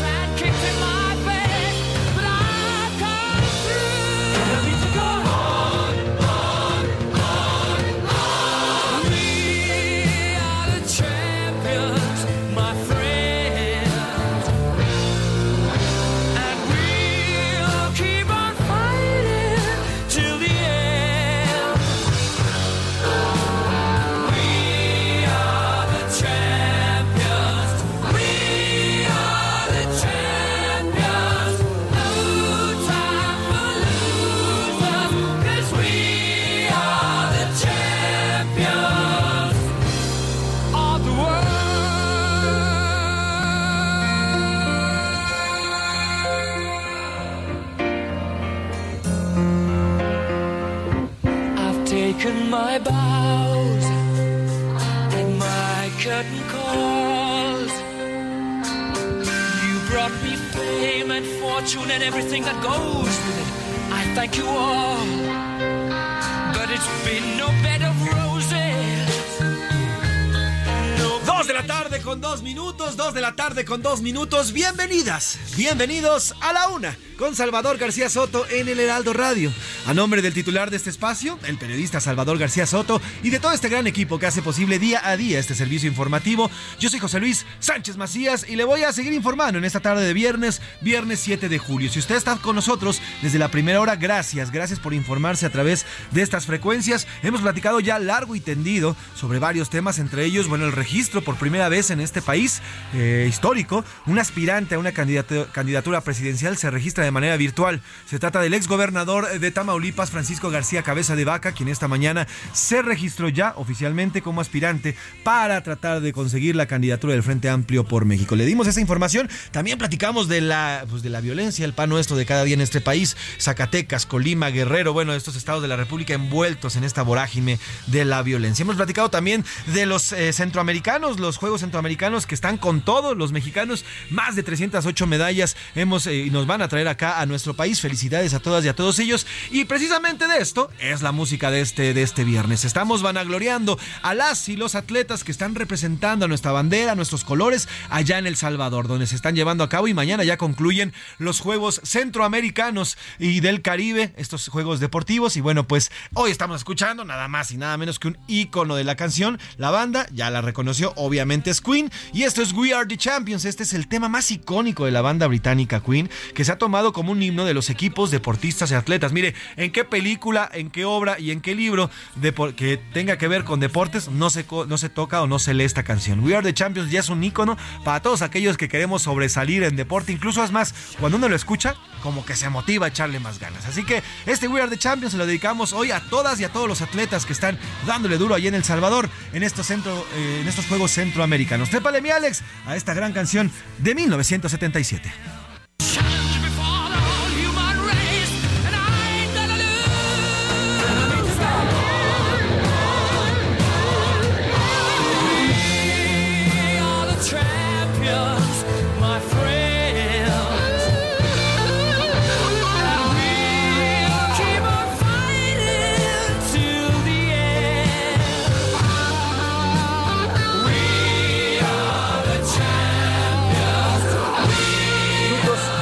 Con 5 minutos, 2 de la tarde con 5 minutos y tenemos mucho más que contarle en esta segunda hora. Vamos a platicar de las lluvias, oiga, se esperan fuertes lluvias para esta tarde, no solamente aquí en la Ciudad de México, sino todo, sino todo en el centro y sur del país de la República Mexicana. Van a caer fuertes chubascos, la temperatura de todas formas está bastante alta, 30 grados centígrados aquí en la capital. Ayer cayó una tromba, verdadera tromba en el centro y en el Estado de México. Eh, municipios como Naucalpan, como Tlalnepantla, se vieron, eh, se vieron inundados. Las autoridades tuvieron que a- activar este famoso servicio tormenta para el desasolve de todos los eh, carriles de las coladeras, del servicio también de- del, del agua. Y bueno, pues se espera que también el día de hoy caiga, caiga bastante agua. Y en la semana continuamos, oiga, aquí además de lo que está pasando con el agua aquí en la Ciudad de México, bueno, pues también a los que les llueve sobre mojados, a los del metro. Oiga, toda esta semana han sido reportados un día sí y otro también incidentes dentro de las estaciones en el metro. Le vamos a hacer un resumen de lo que ha ocurrido en este transporte que mueve a millones de personas diariamente y bueno, que lastimosamente si usted tiene mala suerte, le toca que se quede ahí varado a veces cuando se descompone. Además, en esta cabina platicaremos, oiga, va a venir Anaí Arriaga, va a estar aquí con nosotros nuestra editora especializada en entretenimiento y vamos a platicar con Lorena Herrera, la mismísima Lorena Herrera, sí, esa que usted conoce. Nos va a hablar sobre su nuevo tema musical llamado Vivo la Vida de la gran eh, Lorena Herrera y bueno, pues platicaremos largo y tendido con Anaí Arriaga. Además de eso, bueno, pues tenemos más información que se vaya surgiendo a lo largo de esta hora, que todavía nos queda de eh, información y vamos a platicar de todo lo que esté moviendo a este México y al planeta entero. Pero antes, como siempre, lo hacemos y lo hacemos a esta hora del programa. ¿Qué le parece si escuchamos sus opiniones, lo que eh, tiene que decirnos sobre los temas que pusimos hoy en la mesa? Y para eso ya está aquí la señorita y también la señorita, las dos señoritas grandes colaboradoras. Una lleva a los invitados y la otra aparte lleva la redacción aquí en nuestro, en nuestro espacio. Primero saludo a Laura Mendiola, nuestra coordinadora de invitados. ¿Cómo estás, Miquel Lau? ¿Cómo estás, José Luis? Aquí también saludando a Milka porque tarde, pero sin sueño. Estamos Eso. en viernes, yo estoy a dos de inaugurarlo y estoy muy contenta de compartir este día con ustedes, de compartir la hora de los alimentos para los que nos, ah, nos escuchan allí en casita, de decirles que se esperan más lluvias, Sí. que tomen sus precauciones, que anticipen su salida, que más vale llegar tarde Sí, que no llegar. Exactamente, es un gran consejo, sin duda, es un gran consejo y sí hay que poner, hay que parar las antenitas, ¿eh? porque todo, ¿eh? Todo, cuando la lluvia cae, todo se va, se alentiza, se entorpece, el transporte público, los mismos automovilistas, todo, todo se va haciendo más lento y hay que Y tener cuidado cuidado. con el metro, porque bueno, también ya llueve ahí adentro del metro. Entonces, Exactamente. tengamos también ahí cuidado, porque bueno, como bien decías ya hace un momento, eh, pues la verdad es que un día y otro también, pues ya nos llueve afuera y adentro, adentro del de este transporte, ¿no? Nos dice Rubén Esponda que es parte de la experiencia. Es una eso, eso, eso te lo incluye tu boleto de Exacto. cinco pesos. Es una experiencia 360 la que vives. ¿eh? Metro en, el- en el mundo, inmersiva, exacto. ¿Se acuerdan de esta exposición de Van Gogh? De cómo ibas. Era lo mismo, pero en el metro. Milka Ramírez, ¿cómo estás? Bienvenida. José Luis, muy contenta porque es viernes y como saben es mi día favorito de la semana. A Ay, ver, yo nomás. tengo aquí una duda, dice Laura que va a inaugurar el viernes. Pero antes de eso y antes de que nos platique cómo lo va a inaugurar, ¿sabías que es día del cacao? Hoy es día del cacao. Es día del cacao. Ándale. ¿Les gusta el chocolate? Sí, claro, bueno, a quién no le gusta el chocolate. Además, cacao es una eh, es endémico mexicano. Totalmente, y tiene ahí un origen divino el nombre. Búscalo. No, A cuéntanos, a ver. No, ¿de dónde no te quiero. Ay. ¿De dónde viene el No, nombre de cacao? Cuéntanos. Fíjate, el nombre cacao eh, viene del griego theos, que significa Dios, y broma, que significa alimento. Y hace referencia que muchas culturas precolombianas lo consideraban como el alimento de los dioses. Ándale. Entonces, creo que ya sabemos por qué es tan rico el cacao. Y Era muchos- el alimento de los Y dioses. muchos pierden, ¿eh? Pierden la locura por el chocolate, que es un gran, gran dulce, riquísimo además. Pero soy no, una de ellos. no solo eso, José Luis, también es un día mágico el día ¿Por? de hoy. Porque es el día 777. Ah, caray. Ah, de veras. Ah, caray. A ver, cuéntanos, sí, a ver, el cuéntanos. mes 7, Ajá. el día 7 Ajá. y del 2023 que sumados dan 7, José Luis. Ah, sí, cierto. tú- o sea, es cabalístico. Es cabalístico. Entonces, para quienes deseen hacer alguna petición, que se les cumpla algún deseo, algún proyecto, es momento de decretar Ah. este día lo que desean para que se les pueda cumplir. Quienes crean, hay quien no crean y se respeta muchísimo, pero yo que sí soy mucho de energía, yo sí, este, pues ya, ya, ya tengo mi decreto listo, no se los voy a decir, ¿verdad? No, no, no, de mente. sala. Se cumpla. Exacto, para que se cumpla. Así que hoy es un día muy especial para todos aquellos que creemos en las energías. Hay que manifestarlo. Hay que Y además, y además el 7, el 7 incluso en la Biblia está manifestado como un número, un número sagrado, un número Así, divino. siete veces siete. Entonces, 7 veces 7, exactamente. Entonces, sin duda hoy es un buen día. Mire, uno está de más. Portal uno- energético. Exactamente. Abra su Mire, portal la ayuda, energético. la ayuda que, la ayuda que siempre llegue con nosotros nunca está de más, ¿eh? Así que bueno, pues. iba a preguntar la hora evidente. La hora evidente, ya le están diciendo. Bueno, la ayuda que siempre pueda recibir uno de donde sea nunca está de más. Y si usted cree, bueno, pues 777, ya nos deja aquí Laura.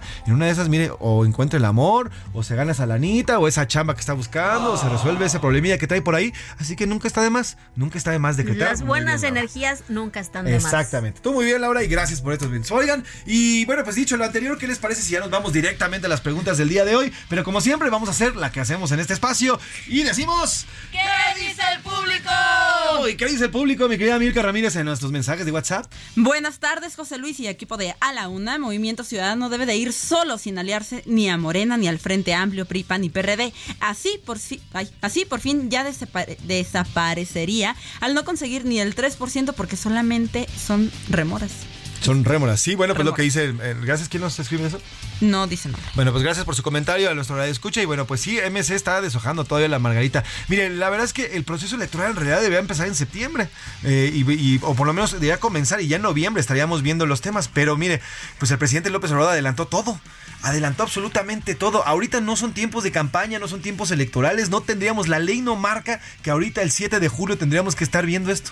Pero pues ya el presidente dio el campanazo de salida con sus corcholatas y eso provocó que a la vez en el patio de enfrente con la alianza pues también apresar- apresuraran sus procesos. Y entonces ahorita estamos viendo dos procesos que pareciera que ya estamos en metidísimos con el tema electoral del 2024, pero no es así.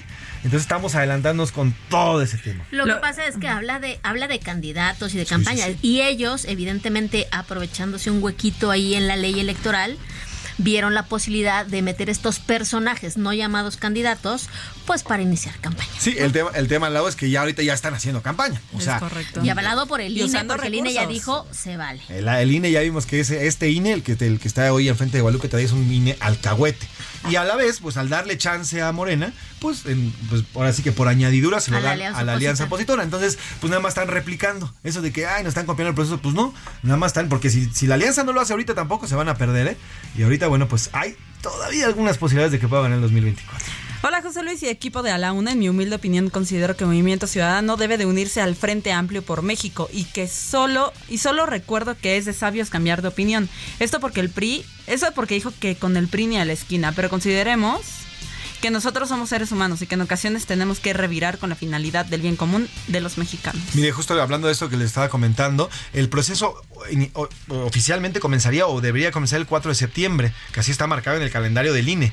Y las precampañas comienzan hasta noviembre, pero ahorita ya estamos dos meses adelantados. Bueno, Morena está cuatro meses adelantado, pero ahorita estamos en pleno proceso y obviamente MC está esperando, porque al final, pues como dicen por ahí, a río revuelto ganancia de pescadores. Ellos ahorita se están, se están atorando un, pues, un tiro entre, entre Morena y las corcholatas y demás, y con, con la alianza y están definiendo. Y ya cuando se tenga definido, yo creo que MC va a decir, de este- esta boca es mía, aquí lo voy a decidir, o me voy a ir con tal, o si me voy a pegar, pero contigo no. En fin, yo creo que todo está esperando. Pues hay que estar muy pendientes por lo menos de lo que va a decir Pues sí. Enrique Alfaro, porque dijo que hoy iba a decidir su futuro eh, eh, rumbo al 2024, si se va a subir, si no se va a subir, y a ver qué dice Movimiento Ciudadano de esta A ver qué dice Movimiento Ciudadano y qué dicen los jaliscienses, ¿eh? Porque la verdad es que los números del señor Enrique Alfaro no andan muy buenos, no están la, la- la perspe- la perspectiva que hay y la percepción que hay del señor Alfaro ahí en Jalisco no es la mejor, sobre todo con el tema de la violencia, el tema de los desaparecidos, no ha sido la mejor ahí en Jalisco y bueno, pues veremos si le alcanza también Alfaro para montarse en una ola que pues prácticamente iría solo en Movimiento Ciudadano, porque eh, el señor eh, Samuel, el, el gobernador de, de Nuevo León, él ya se bajó. Él dijo, yo no voy. Bueno, pues el mismo también Colosio Riojas también él dijo, yo no voy, yo voy a hacer mi proceso. Ahorita es alcalde de Monterrey, seguramente va a contender por la gobernatura de Nuevo León y entonces va a conseguir su proceso. Pero pues MC, ahorita alguien que pueda alzar la mano, pues no, no se ve mucho de dónde sacar, ¿no? Buena tarde, pendientes de las noticias como siempre en A la Una con el mejor equipo. Lamento mucho Eso. el incidente de Campeche. Saludos afectuosos, Sonia Mendoza. Saludos a Sonia, vamos a estar al pendiente a ver qué más nos tiene Memo Officer allá en Campeche, a ver qué otra información se puede sacar al respecto. Por lo pronto ya sabemos que son tres personas las que continúan desaparecidas. Hola José Luis y equipo de A la Una, soy Alberto de Colima. Resulta curioso escuchar a Ebrard y demás morenistas diciendo que la senadora Xochitl representa al pasado cuando todos ellos tienen un pasado priista, por más que quieran ocultarlo. Saludos. Sí, la verdad es que todos, todas las colcholatas, todos los seguidores de López Obrador, todos, yo, yo también en redes sociales a veces ya incluso ya les digo, oye, pues ya cuéntame otro, tírame otro chiro, tí- tírame otro choro. O sea, nada más están repitiendo lo mismo y lo mismo y lo mismo. Al final todos tienen pasado, de todos los que están ahí en Morena, o en su mayoría estuvieron en algún momento en el PRI. Así que si esas vamos, bueno, pues todos estuvieron, estuvieron en el PRI. ¿Una más, Milk? Sí, aquí nada más nos dice que el presidente López, López Obrador debió haber tomado la réplica de la senadora Xochitl Gálvez en la mañanera. Dice que por favor debería ser objetivo. Saludos Ramiro Santillán. Saludos Ramiro, sí, claro, debieron. Y yo creo que a partir de ahí, la UMIC, no sé si coincidan conmigo, a partir de ahí, de esta pues, demanda de amparo que, que lanza Xochitl Galvez, es que comienza a tomar eh, Más fuerza. más notoriedad Sí, Xochitl claro. Gálvez, porque con amparo en mano fue y se paró a Palacio Nacional. Dijo, ahora me dejas entrar. Porque el presidente dijo solamente con una orden con un juez y ya había la orden con el juez y no la dejaban entrar. A partir de ahí comenzó a tomar una notoriedad ya importante y bueno, pues ya de ahí se viene lo que hemos visto hasta ahorita, este ya eh, monstruo incluso eh, a nivel redes sociales que se ha convirtiendo la señora Que, que creo que también el hecho de que el presidente López Obrador esté mencionando tanto a la senadora en sus mañaneras, pues le está haciendo hasta un poquito de, de campaña. O sea, al final está dando publicidad a, a Xochitl. Sí, el- eh, eh, muchos analistas eh, aseguran que el, el- el tema de aquí de mencionarles es precisamente que para esto, para que las huestes, para que sus seguidores ataquen a Xochitl y, y, pues la bajen, ¿no? Pero al parecer le está saliendo el tiro por la culata al presidente porque al contrario, ya ayer presentábamos los audios de cómo recibieron a Xochitl Galvez en un, eh, en un restaurante, al Sí, grito de exacto. presidenta, presidenta, mientras a otras, a otras corcholatas pues no les está yendo nada bien. Es un en fenómeno muy parecido al que vivió el propio López Obrador con Vicente Fox, ¿no? Que le tiró, le tiró, le tiró, lo, lo hizo víctima y al final, ¿no? Es lo mismo que está pasando de este lado, ¿no? Le está tirando, le está tirando a Xochitl y al final vemos a ver qué sorpresa nos puede deparar. La verdad es que Xochitl. Sí, no, y además Xochitl Gálvez tiene un carisma enorme, tiene, eh, bueno, hasta para decir groserías es chistosa. Sí, hasta claro. para eso, porque a ver, en esta vida hay gente, mira, hay un dicho que dice, hay gente, en esta vida hay gente que dices caca y te ríes, hay otra gente que dice caca y hueles. Y se huele. Entonces, definitivamente Xochitl Galvez es una persona que tiene la gracia y el carisma para decir y hacer las cosas. No todos la tienen, ¿eh? No todos los candidatos, no todos los personajes tienen esa gracia para decir o hacer algo. Y eso también le está ayudando a, las Xochitl, a Xochitl Galvez. Y tiene trayectoria, al final Además. no es una política que se ha inventada, tiene trayectoria política y tiene trayectoria social. Exactamente. Y además no está afiliada a ningún partido político. Ese es, ese es un gran detalle. ¿eh? No, No está, está afiliada afiliada a a ningún, ningún no es partido militante de ningún No, no partido es- político. ¿eh? exactamente. Ojo.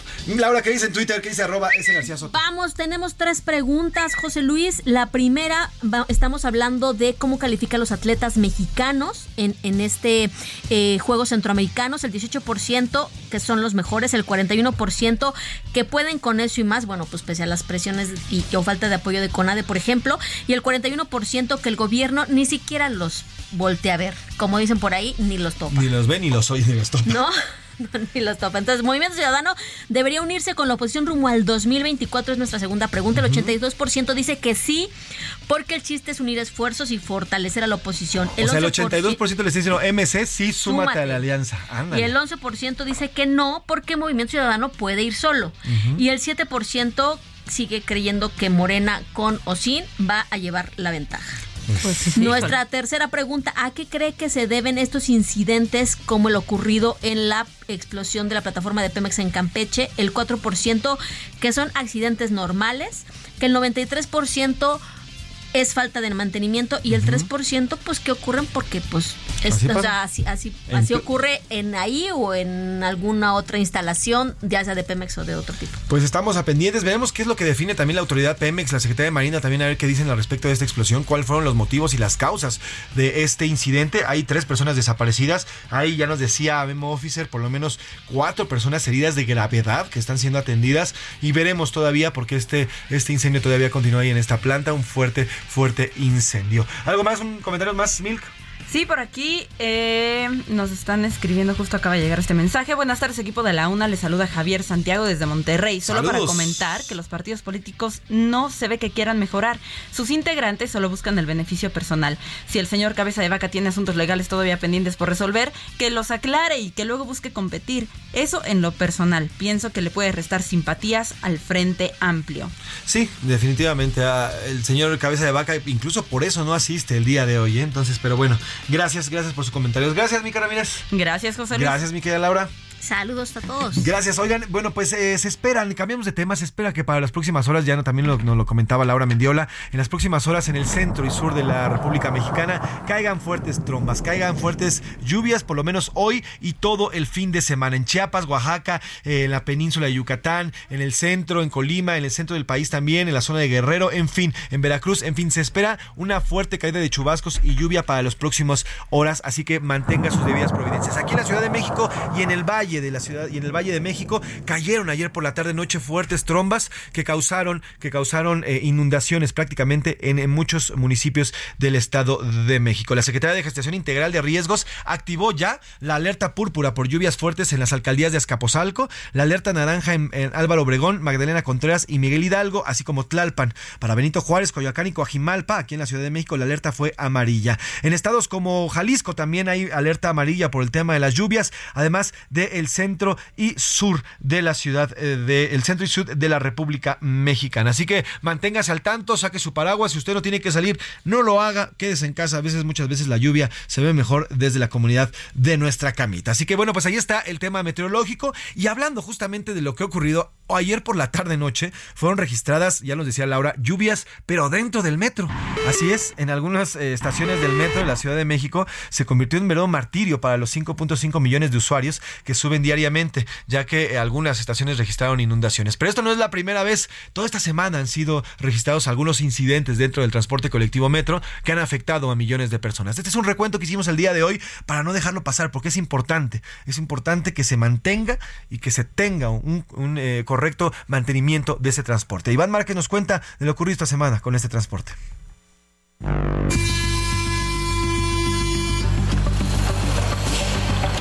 Metro de la Ciudad de México reporta un día sí y al otro también accidentes, desperfectos o percances que afectan a miles de usuarios que diariamente se tratan de mover a través de este transporte.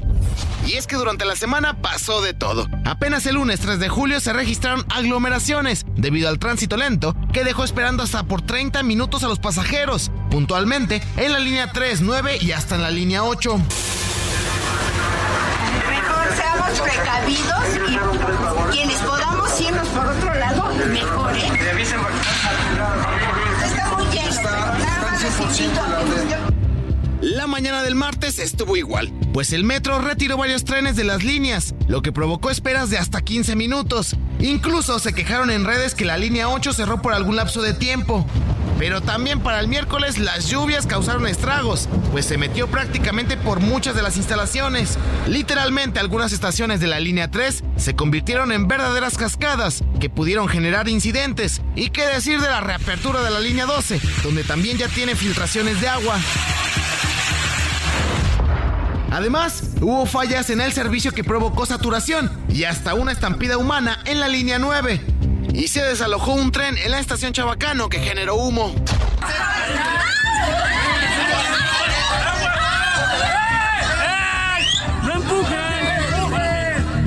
¿Y qué decir de la inseguridad? Un hombre fue ejecutado al interior del metro en Bellas Artes de la línea 8, en la esquina de Eje Central y Tacuba.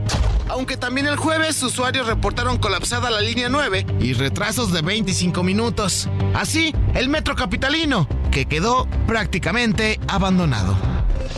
Para la una con Salvador García Soto, Iván Márquez.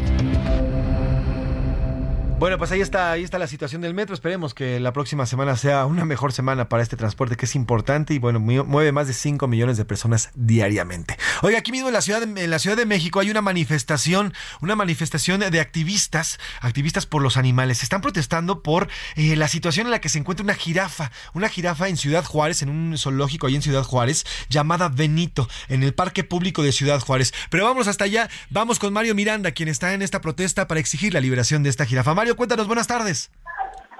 ¿Qué tal? Buenas tardes. Nos encontramos aquí en la esquina de lo que es Félix Cuevas y la Avenida de los Insurgentes, donde hace un momento se cerraron los carriles de insurgentes debido a un grupo de manifestantes. Son aproximadamente 50 personas que se manifiestan, como bien lo comentaban hace unos momentos, para pedir la liberación de esta jirafa de tres años de edad, de nombre Benito, se manifiestan lo que es afuera de las oficinas de la Profepa. Durante aproximadamente 30 minutos cerraron los carriles centrales de la Avenida Insurgentes, esto en dirección hacia el norte de la ciudad. Ya en estos momentos y se encuentran aquí afuera de las oficinas manifestándose los activistas, los defensores de los animales para pedir la liberación de esta jirafa que Pues estaremos pendientes de qué es qué es lo que se dice sobre esta jirafa. Vamos a una pausa y regresamos. Heraldo Radio, con la H que sí suena y ahora también se escucha. Ya estamos de vuelta en A la Una con Salvador García Soto. Tu compañía diaria al mediodía. Qué bien te veías en tu boda, ma. Ya casi 30 años. Deberían irse de vacaciones a celebrar. Uy, mija, con qué ojos. Fonacot te presta hasta cuatro meses de sueldo, con el interés más bajo, en efectivo y directo a tu cuenta en 24 horas. Fonacot está conmigo. Gobierno de México. Atleta especializada en salto de altura, Alice Coachman, fue la primera mujer afroamericana en conseguir una medalla de oro olímpica. Lo logró en los Juegos de Londres de 1948. Coachman consiguió imponerse a todas sus rivales en la final de Londres con 1.68 metros y fue el rey Jorge VI de Inglaterra en persona quien le otorgó la presea tras su victoria.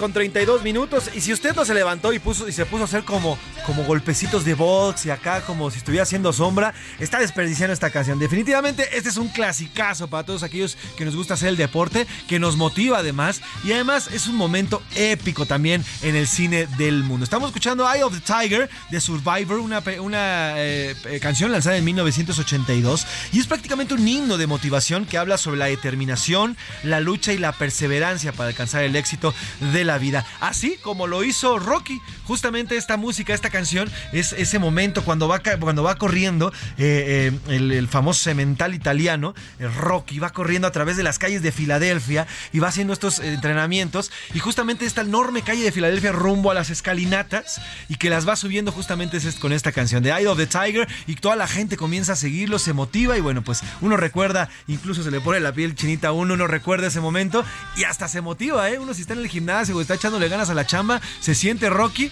y le empieza a dar duro con esta canción. Así que obviamente tendríamos que poner este gran ícono de la música de- deportiva, Eye of the Tiger de Survivor de 1982, lanzada también con la película de Rocky. Así que mi Alex, trépale para que todos los que estamos escuchando esta canción nos motivemos a darle al resto ya de este viernes y nos llegue el fin de semana.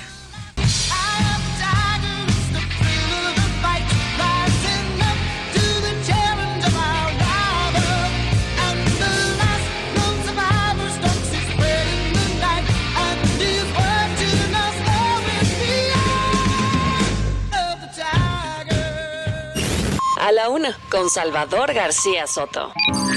El ojo público. En A la Una tenemos la visión de los temas que te interesan en voz de personajes de la academia, la política y la sociedad.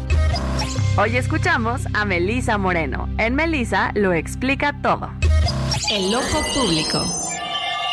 Buenas tardes. Hablar de Javier Camarena es hablar de uno de los tenores más importantes del mundo y orgullosamente mexicano. En esta ocasión nos está presentando su nueva producción musical titulada La Voz de México, un extraordinario homenaje a la música mexicana y a sus grandes compositores como José Alfredo Jiménez, Rubén Fuentes, Álvaro Carrillo, María Greber, Armando Manzanero, entre muchos otros. Que sea feliz es uno de los sencillos que se podrá escuchar en este álbum y en el cual Camarena está acompañado nada más y nada menos que de Lila Downs, tema que cuenta con un extraordinario arreglo que permitirá a las nuevas generaciones poder apreciar este gran poema de canción. Por si fuera poco, La Voz de México cuenta con otras colaboraciones, como Sabor a mí en compañía de Jesús Navarro, Qué bonita es mi tierra con Eugenia León y Tania Libertad, y La Bamba con Yuri. Son 15 canciones que integran La Voz México, en la que destacan éxitos y clásicos conocidos como Júrame, La Malagueña, Perfidia, Las Golondrinas, por mencionar solo algunas. Todas ellas en la voz del inigualable Javier Camarena, quien en 2004 obtuvo el primer lugar en el concurso nacional de canto Carlo Morelli de México y el año siguiente ganó el premio Juan Oncinas en el concurso Francisco Viñas de Barcelona. Además, ha sido acreedor a múltiples premios y reconocimientos gracias a su gran talento, sensibilidad y una virtuosa calidad interpretativa. Entre sus múltiples distinciones, Camarena ha el Opera News Award, la Medalla de Ópera de Bellas Artes y el Premio al Artista Distinguido del ISPA y la Medalla Mozart, todos estos en el 2019. Javier Camarena ha sido honrado por la prestigiosa organización International Opera Awards como el cantante masculino del año. Esto es algo así como el Oscar, pero de la ópera. Y se ha posicionado como uno de los artistas más destacados y solicitados del mundo y es el único cantante en la historia que ha cantado un bis en tres diferentes producciones del Met de Nueva York. Esto fue en la Cenerentola de 2014, en Don Pasquale de 2016 y en La hija del regimiento en 2019, donde logró la hazaña inigualada de conseguirlo en cada una de las siete funciones en las que intervino y una de las cuales fue transmitida en vivo por el Met Live HD, misma hazaña que repitió en La hija del regimiento en el Teatro Real de Madrid, la segunda vez que un cantante logra un bis en ese recinto desde su reapertura. La voz de México de Javier Camarena ya está disponible en todas las plataformas. Yo soy Melisa Moreno y me encuentran en arroba melisototota. Nos escuchamos la siguiente. A la una, con Salvador García Soto. 2 de la tarde con 37 minutos, 2 de la tarde con 37 minutos, ya lo sabe, ¿eh? si usted ti- tiene, no, no tiene planes para este fin de semana, ahí están las recomendaciones de la gran Meli Sototota, como usted la puede encontrar en redes sociales, nuestra colaboradora, colaboradora de cultura Melisa Moreno. Oiga, cambiamos de eh, información, este jueves, ayer le informamos sobre los reportes de supuestos fraudes hormiga con los que desfalcan a cuentas de beneficiarios del Banco de Bienestar. Funcionarios dentro de esta institución están, mire, de poquito a poquito, pues pegándole la uña a las cuentas de algunos beneficiarios, sacarles que 200, que 300, que 500 pesitos, que a veces las personas, en su mayoría adultos mayores, pues no se dan cuenta porque no están muy familiarizados con el tema digital y no pueden checar su saldo como usted o yo lo podemos hacer a diario, ¿no? Y entonces, bueno, pues estos personajes aprovechan esa ignorancia y toman, roban este dinero. Y bueno, pues hoy el presidente López Obrador fue cuestionado al respecto y afirmó que él, él, no ha- nunca ha dicho mentiras. Y si existe o existe algún tipo de, eh, de- de este tipo de robo, bueno, se va a investigar. Y además dijo que, quedaron, que se quedaron molestos en el gobierno anterior porque les quitaron el manejo de 600 mil millones de pesos y que este año se van a dispersar en programas sociales. Esto dijo hoy el presidente López Obrador sobre lo que se ha investigado en torno a estos robos hormiga en, eh, en el Banco del Bienestar. Y no estoy inventando nada, porque no digo mentiras, pero sí hubo una campaña en contra del Banco del Bienestar. Algunos bancos, porque es natural, se sintieron este, ofendidos y vaya que les ha ido muy bien a los bancos. Lo que pasa es que, como en todo, se malacostumbraron, se sintieron con un poder absoluto, omnímodo. Pues ahí está lo que dice el presidente López Obrador al respecto. Oiga, pero mire, eh, eh, datos del propio gobierno muestran que de 2019 al primer trimestre del año en curso, el 2023, usuarios de este banco, del Banco del Bienestar, han reclamado a esta institución 170.3 millones de pesos por el mal servicio, donde destacan como los principales quejas el dinero incompleto al retirar. Es decir, los usuarios llegan a los cajeros del Banco del Bienestar, quieren sacar 300 pesos y les caen 250. ¿Y esos 50 pesitos dónde se quedaron? Bueno, pues vaya usted a saber dónde quedaron. Bueno, pues hasta el momento ya son quejas por más de 170 millones de pesos de los usuarios de bienestar que no han recibido su dinero y hay estas quejas. Pues ahí está, ¿eh? Ahí está un tema que debe de poner atención. Y mire, como no tenemos SINAI, como el gobierno federal le conviene mantenerse en la opacidad, pues no podemos hacer estas preguntas a nivel eh, transparencia. No podemos saber cuántas quejas hay, cuánta lana está entrando al Banco del Bienestar, cuánta está saliendo. Pues no, porque todo eso pues nos tiene este gobierno vendados, nos tiene en la total, en la total opacidad. Pero bueno, hasta aquí dejamos el tema, hasta aquí dejamos el tema. Vamos eh, rapidísimo con eh, información de último minuto. Último minuto en A la Una, con Salvador García Soto. Milka Ramírez, ¿qué nos tienes de último minuto? José Luis, te comento rapidísimo que suspendieron provisionalmente la nueva ley de ciencia. Fueron 41 amparos promovidos contra esta ley porque dicen que violan a los derechos humanos. Bueno, pues ya suspendieron esta ley que trastocaba drásticamente todo el tema de, de, del, eh, la ciencia en nuestro país, incluida la independencia de los científicos para realizar investigaciones a nivel nacional. Esta ley que fue pasada como muchísimas leyes este año en las que no se le leyó, no se le movió ni una sola coma y así como la recibieron los morenistas y el aliado, ¡pum!, la votaron, bueno, pues dañaba y trastocaba a los científicos, ya le decía, incluso en su independencia para investigar. Así que bueno, pues es suspendida esta ley, eh, ha sido suspendida luego de 40 amparos. Sí, 41 amparos, 41 José Luis, amparos. como bien dices, y la suspensión, bueno, no pone fin al juicio, solamente se, se ponen como en stand-by Sí, sí. los procesos que han estado realizando como parte de la asignación de esta nueva ley. Sin duda una gran noticia, sobre todo para el tema científico. Dejamos aquí este tema y vamos a bajarle un poquito la intensidad de la información. Ya está aquí mi queridísima Anaí Arriaga, que está visitándonos en cabina y tiene una invitada de lujo. Vamos con Anaí Arriaga. El entretenimiento con Anaí Arriaga.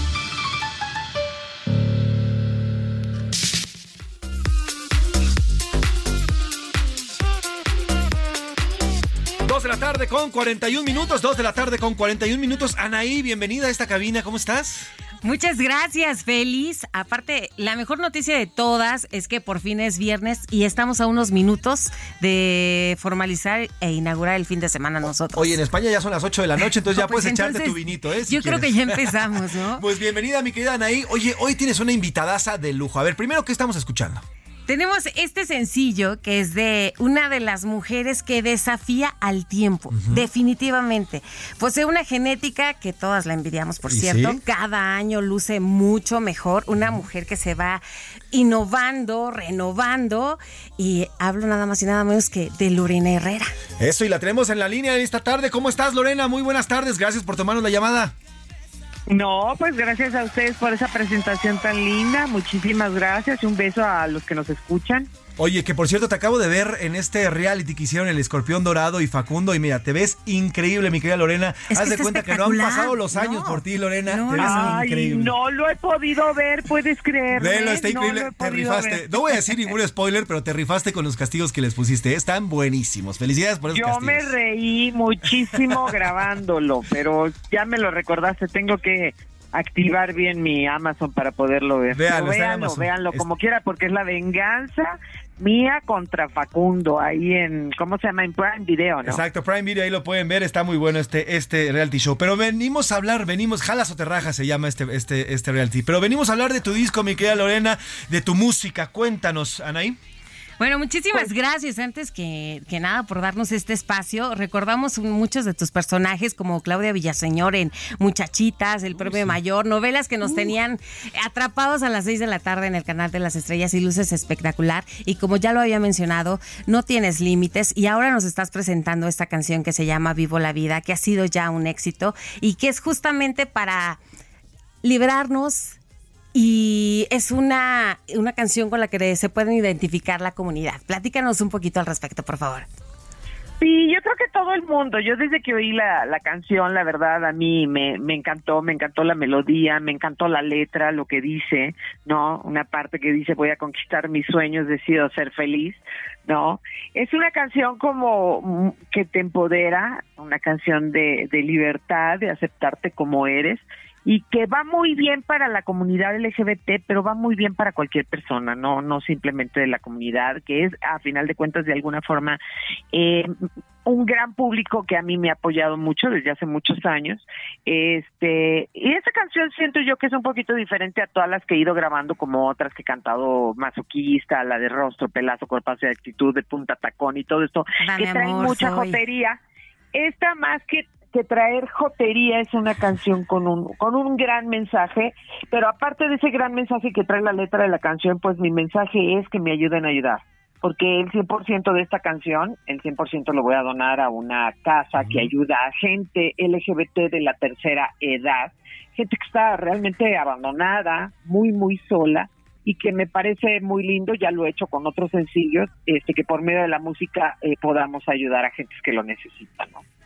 Amigos, Lorena Herrera, mi querido José Luis, se ha consagrado como una de las artistas mexicanas con mejores producciones visuales.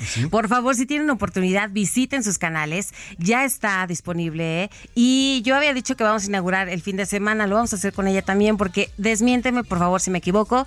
Te vas a estar presentando en esa el día de hoy. Eh, ¿En dónde? En, esa. Ya me presenté el fin de semana pasado, estuve en esa. Precisamente eh, ahí festejando al, al final del, de la marcha, eh, canté yo ahí cerrando ahí en, en el escenario, pero fue el fin de semana pasado. Ok, tenía, tenía ese dato erróneo. Lo lamento Pero muchísimo. bueno, seguramente fue un éxito. No, no, Lore, no. yo te quiero preguntar, eh, es- eres una mujer que ha trascendido ya varias generaciones, eh, muchos jóvenes hoy ya te escuchan, jóvenes que a lo mejor no vieron tus inicios en tu carrera. ¿Y cuál es la diferencia? La pregunta en específico que te quiero hacer es, ¿cómo ha, ¿cómo ha cambiado y evolucionado Lorena Herrera? La Lorena Herrera que era la que estaba en las telenovelas, la conductora, la cantante, actualmente la, la cantante de hoy, 2023, que ya prácticamente pues le tiene que hablar a nuevas generaciones, ya no a las generaciones que nos hablaste en algún momento, sino a las nuevas generaciones. ¿Cómo ha evolucionado esta nueva Lorena Herrera? O si es que hay una nueva Lorena Herrera. Pues muchísimo, porque como dices tú, pues sí, eh, yo empecé en el 89 eh, en el medio artístico eh, actuando y bueno, pues ya después la vida misma me llevó a cantar y mi primer eh, disco lo, lo hice en 1996 y fue eh, sobre todo eh, la comunidad gay quien más le gustó la, la música que yo estaba haciendo, ese primer sencillo eh, que se llamó Soy y después Desnúdame el alma, el Dame Amor, la canción de Sobreviviré, ¿no? En esos entonces yo no le cantaba en sí a la comunidad, la, la comunidad la que conectó conmigo.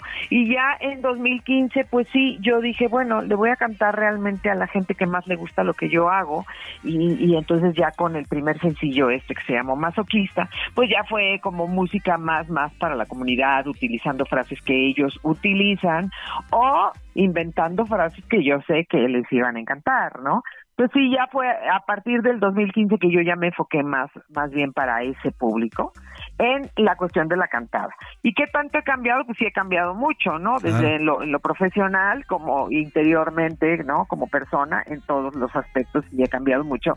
Y también se nota, o sea, mi mu- música ha cambiado bastante, obviamente, ¿no? Porque tiene que ser, porque los ritmos musicales van cambiando y también eh, eh, en cuanto a imagen, visualmente, pues he ido cambiando mucho, ¿no? Claro. Eh, pero bueno, yo me siento contenta de tener un público que es tan bello como es la comunidad, que es un público ta- tan leal, pero también ese punto de tener ese público que me siguió en 1996, hace 27 años ya, y ahora gente muy chavita de Sí. 17 o 18 años que le sigue gustando lo que sigo yo haciendo. Eso es lo importante, que te mantienes. canciones de hace 27 años, ¿no? También. Sí, ese- y te sigues manteniendo. Brevísimo, una pregunta, la última pregunta que tenemos para ti, mi querida Lorena. Siempre reinas. Ya sabemos que amenazaron con una segunda temporada, después no, y ahora por favor sorpréndanos con una noticia favorable. Sí, sí, claro, ahí estamos ya grabando esta Eso. segunda temporada y quiénes van, pues mejor espérense a cuando ya salga. Yo Quería que saber estoy si ahí. yo quería saber si si Verónica Castro había aceptado. Tú lo habías comentado a algunos que te había gustado que fuera ella. No se pueden perder la segunda temporada porque trae muy buena sorpresa. Pues tenemos ¿Eh? pendientes, mi querida Lorena Herrera. Gracias por estos minutos y bueno, pues siempre es un placer platicar contigo y mucho éxito para esta nueva, este nuevo material que estás lanzando.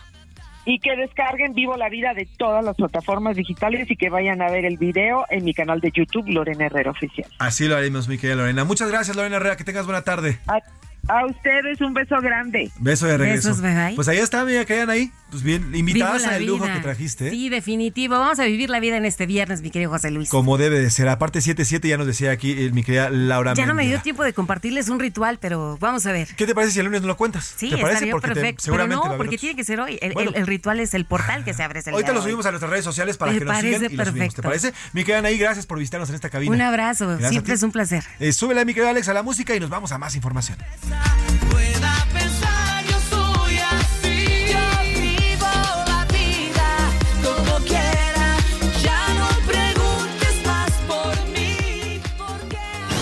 A la una, con Salvador García Soto. 2 de la tarde con eh, 49 minutos, 2 de la tarde con 49 minutos. Es el momento de los curuleos de San Lázaro, Pepe Navarro y Pepe Velarde. Momento de los curuleos de San Lázaro, lo repito para que escuche señor Pepe Navarro. Hoy nos van a cantar sobre Xochitl Galvez. Hoy le cantan a la panista que esta semana ha roto las redes sociales y ha hecho enojar a uno que otro. Solo sin oposición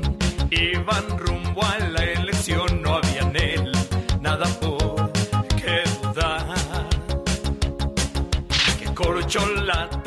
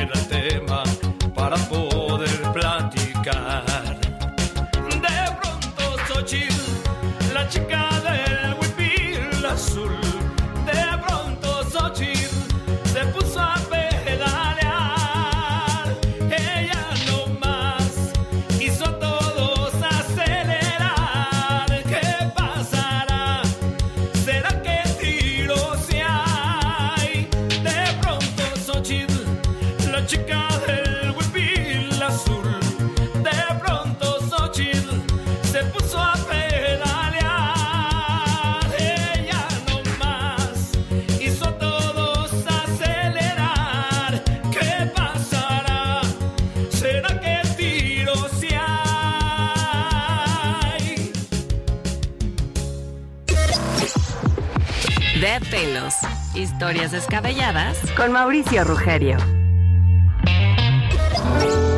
Pues ahí está, eh, los curuleos de San Lázaro y ahora tenemos invitadas, otro invitadazo especial como todos los viernes, el señor Mauricio Rugeiro que nos trae sus historias de pelos. Oye Mau, ya se acercan las vacaciones, estamos prácticamente a tiro de piedra y pues también para este calor o para salir de vacaciones es necesario un look, hay que cambiarnos el cabello.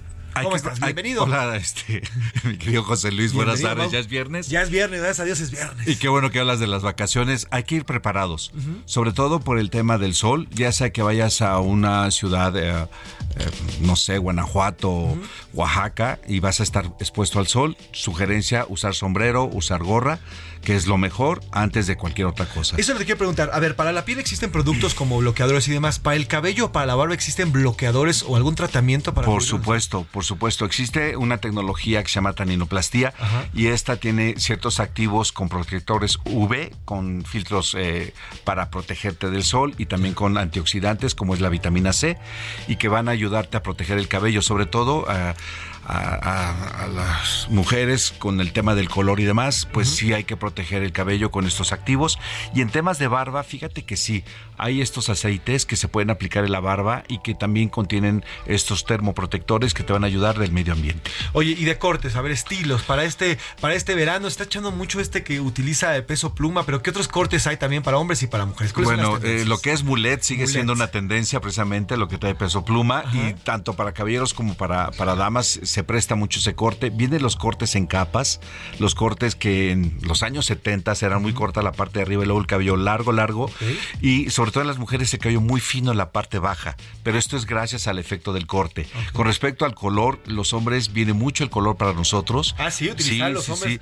Vienen estos highlights, estos contrastes de color más claros y algo que le dé mucha luz al rostro viene de tendencia para nosotros los caballeros. O sea que hay que atreverse. Los hombres, la verdad es que sí somos más quisquillosos para atrevernos a cambiar el color del cabello. Si nos cuesta trabajo cambiar desde el look, imagínate el color, querido Mau. El color nos cuesta trabajo y sabes por qué, José Luis, hay esta creencia que si haces color en tu cabello pierdes tu parte varonil y no es cierto. Totalmente. Lo podemos ver en, en temas de, de, eh, cantantes, podemos verlo en gente pública, en futbolistas, sobre todo hacer color es una forma también de llamar la atención.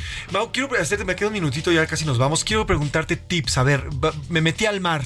¿Qué hago? Luego, luego me baño, no me baño. ¿Qué pasa con el tema Gracias del cabello, por con el mar, preguntar las- eso. las- las- el Gracias por las preguntar eso. Sí, por supuesto. Antes de entrar al, al mar hay activos que te van a ayudar a proteger tu fibra capilar. Cuando sales, por favor, siempre entra a la regadera y date shampoo. Después de shampoo, usa una crema que te ayuda a proteger, a hidratar y sobre todo porque el agua en, en el mar, obvio, es una agua dura y que se hace que tu cabello cambie su textura, en su condición y en su brillo. Importantísimo cu- cuidar el cabello porque es parte de nosotros, Mau, es una parte de nuestro cuerpo. Es, es finalmente eh, de la piel, es una extensión de la piel y el- la piel es el órgano más grande del cuerpo, así es que hay que cu- cuidarlo igual o de mejor forma. Pues mire, son vacaciones, pero hay que cuidar su cabello porque al final, al final, bueno, puede traer consecuencias si no lo hace. ¿Dónde está? Vamos a Staff M Lounge. ¿Dónde está Staff M Lounge? Estamos en la colonia del Valle, en San Borja, 1030, y con gusto en redes sociales estamos como Staff M Lounge o Staff M. Síganlo a Mau y ahí está, por- por- eh, está publicando también algunos tips. Pues así nos vamos, mi querido Mau. Muchas gracias Un por esta placer. José Luis. Al contrario, a nombre del titular de este espacio y todo de este, de este gran equipo, yo soy José Luis Sánchez Macías y está usted informado. Pase un gran fin de semana. Buen provecho. Descanse. A la una. Con Salvador García Soto.